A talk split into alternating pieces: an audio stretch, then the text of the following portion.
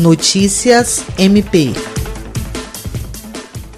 O Ministério Público do Estado do Acre, por meio da Promotoria Civil de Brasileia, expediu no dia 13 de abril recomendação à Prefeitura do município de Brasileia e aos secretários municipais de saúde e administração para que adotem procedimentos visando garantir a adequada utilização e transparência dos recursos públicos em ações de prevenção e contenção ao coronavírus. Na formalização de contratos administrativos referentes às ações relacionadas à transmissão e consequências do novo coronavírus e Covid-19, é recomendada a utilização do sistema de registro de preços quando cabível.